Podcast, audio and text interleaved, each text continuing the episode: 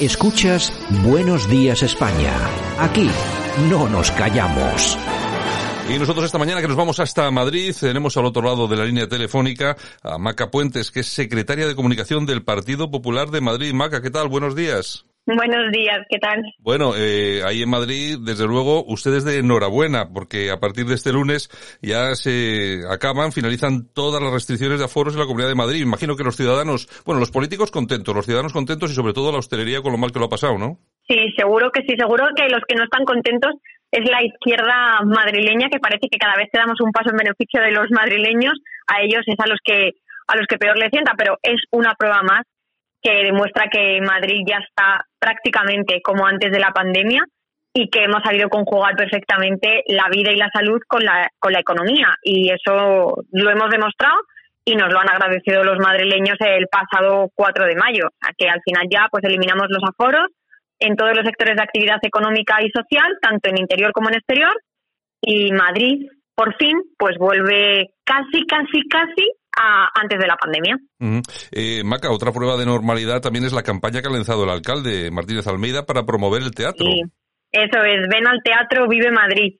Yo creo que hemos demostrado en la ciudad de Madrid que la cultura era, era segura y que se podía volver otra vez a, a disfrutar de todos estos espectáculos que, que, tanto bien nos han hecho durante, durante estos meses que lo hemos pasado lo hemos pasado tan mal y bueno, pues la campaña la presentó eh, antes de ayer el alcalde de Madrid, arranca el próximo 4 de octubre y va a tener una presencia en 21, en 21 teatros de la Asociación de Productores y Teatros de Madrid. Entonces, bueno, pues al final queremos volver a situar a Madrid en esa gran capital de la cultura europea que fue, con esos teatros de la Gran Vía, y, hay que volver otra vez a, disfrutar, que al final es lo que nos hace, eso es lo que nos hace tener la sensación de que volvemos a la normalidad de antes de la pandemia.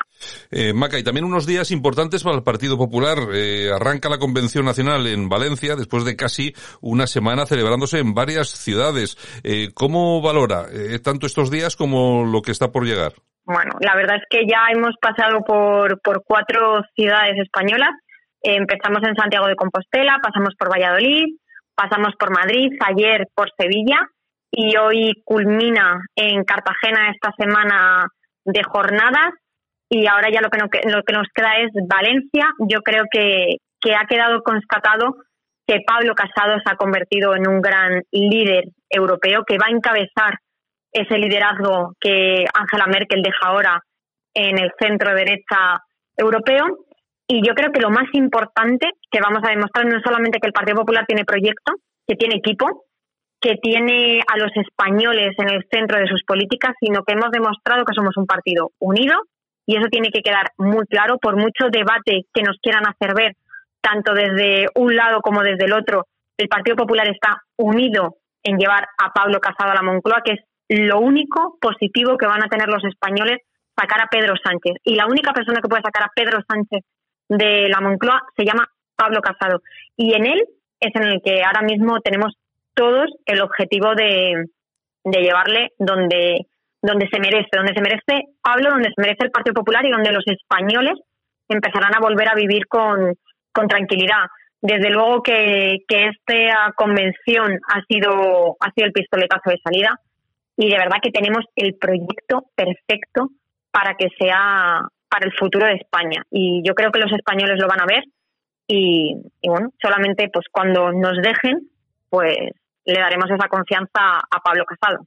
Bueno, eh, hay varios diversos problemas eh, que preocupan a los ciudadanos, entre ellos uno que ya, no sé, yo siempre lo digo aquí en el programa, no parece el día de la marmota porque siempre decimos que de un día superamos a otro, es el tema de la factura sí. de la luz. Ya llevamos una subida de más de un 220% con este gobierno. Yo me acuerdo, eh, Maca con Rajoy subió en una ocasión un 4%, de la luz y bueno, ya parece que querían, querían quemar Génova o algo por el estilo. Vamos a ver, sí.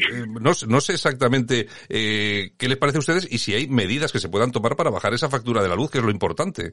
La verdad es que parece que, que, que Pedro Sánchez está haciendo una, una puja permanente, ¿no? Que parece que todos estamos pujando todos los días. Ayer jueves estábamos en 216 y hoy viernes en 227, que es el nuevamente el máximo histórico. Desde luego, si fuese el Partido Popular el que estuviese gobernando, la izquierda nos hubiese llamado ya las sedes, las calles y tendríamos a los sindicatos haciéndonos manifestaciones todos los días. Están muy callados los sindicatos, debe ser que están últimamente a, las mariscadas o algo, pero desde luego que no que están calladitos, no dicen absolutamente nada, no les molesta a los sindicatos esta subida de la luz y desde luego que claro que hay medidas. El Partido Popular acaba de presentar en el Congreso hace unas semanas una proposición de ley para que se pueda rebajar un 20% la factura de la luz, se pueden bajar los impuestos de la factura de la luz, pero Pedro Sánchez pues hace unos años Rajoy subía un 4% y poco más,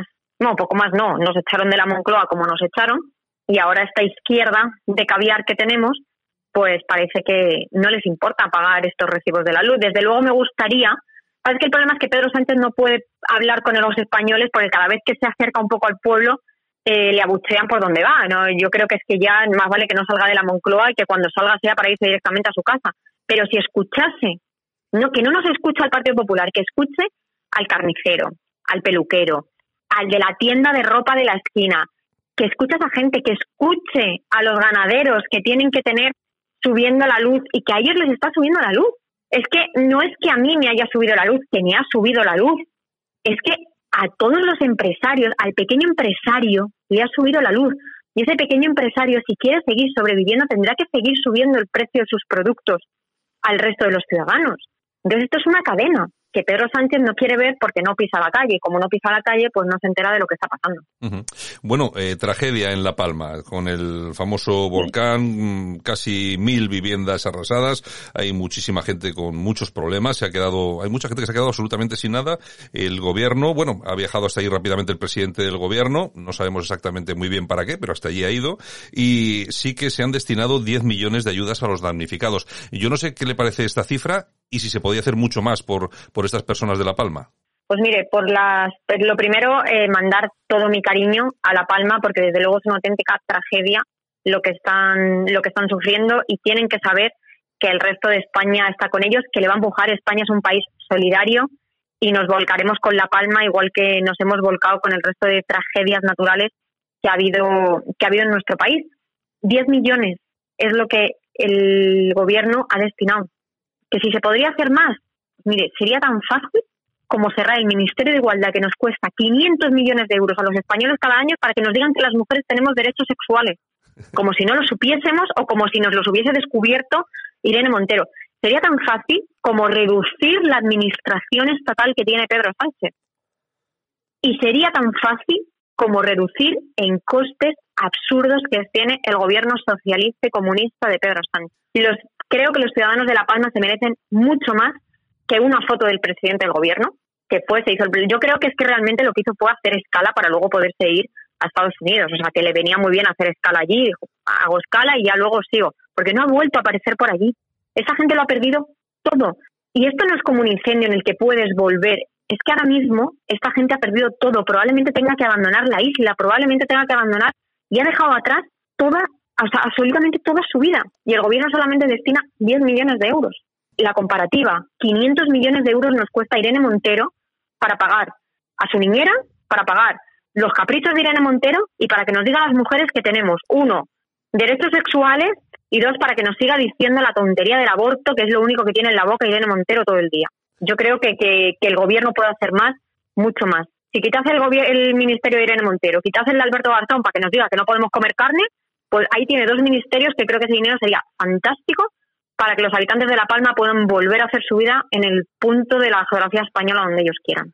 Podría decirlo de Castel también, que también el ministro de Universidades lo único que ha hecho ha sido decir que hay que quitar la firma del rey. Es lo máximo que puede hacer por la Universidad Española, es decir, que puede quitar. Pues es que tampoco hay que hacer mucha sangre porque si nos ponemos, vamos a los 23 ministerios. ahora mismo los 23 ministerios serían completamente posibles para coger su presupuesto.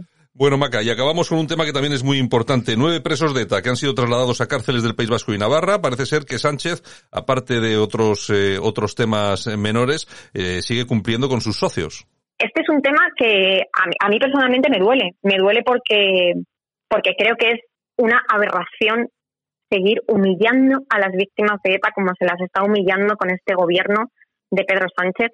Eh, a Pedro Sánchez se le ha olvidado que tiene muchos miembros de su partido que dieron su vida por la libertad, por la democracia y por la unidad de España y entre ellos el, el concejal socialista de Orio, que fue asesinado por uno de los etarras que ahora ha acercado a las cárceles del País Vasco. El señor, el señor Marlasca, que debería estar cesado como ministro desde hace muchísimo tiempo, se le olvidó que un día era él el que metía a los presos en la cárcel y ahora es el que los acerca. Creo que tenemos un gobierno indigno en el tema de las víctimas del terrorismo. Creo que las víctimas no se merecen esto y bueno, al final eh, gobernar con independentistas, con, con miembros de partidos que se saltan la ley y con los herederos de ETA sale muy caro, tan caro como humillar a las víctimas del terrorismo como jamás se las ha humillado en la democracia española. Y eso, eso le va a costar caro a Pedro Sánchez porque en sus filas eh, tiene a muchos muertos por la banda terrorista ETA con los que hoy se sienta a negociar los presupuestos del resto de los españoles. Yo creo que, que los españoles deberíamos tener un poquito más de memoria, un poquito más de dignidad y decirle al señor Pedro Sánchez que nuestro dinero no se, no se gestiona con quien llenó de sangre las calles de, de España eh, con una banda terrorista. Bueno, pues eh, Maca Puente, secretaria de Comunicación del PP de Madrid, muchas gracias por haber estado con nosotros aquí esta mañana gracias. en Buenos Días y nada, un abrazo muy fuerte. Un abrazo, muchas gracias.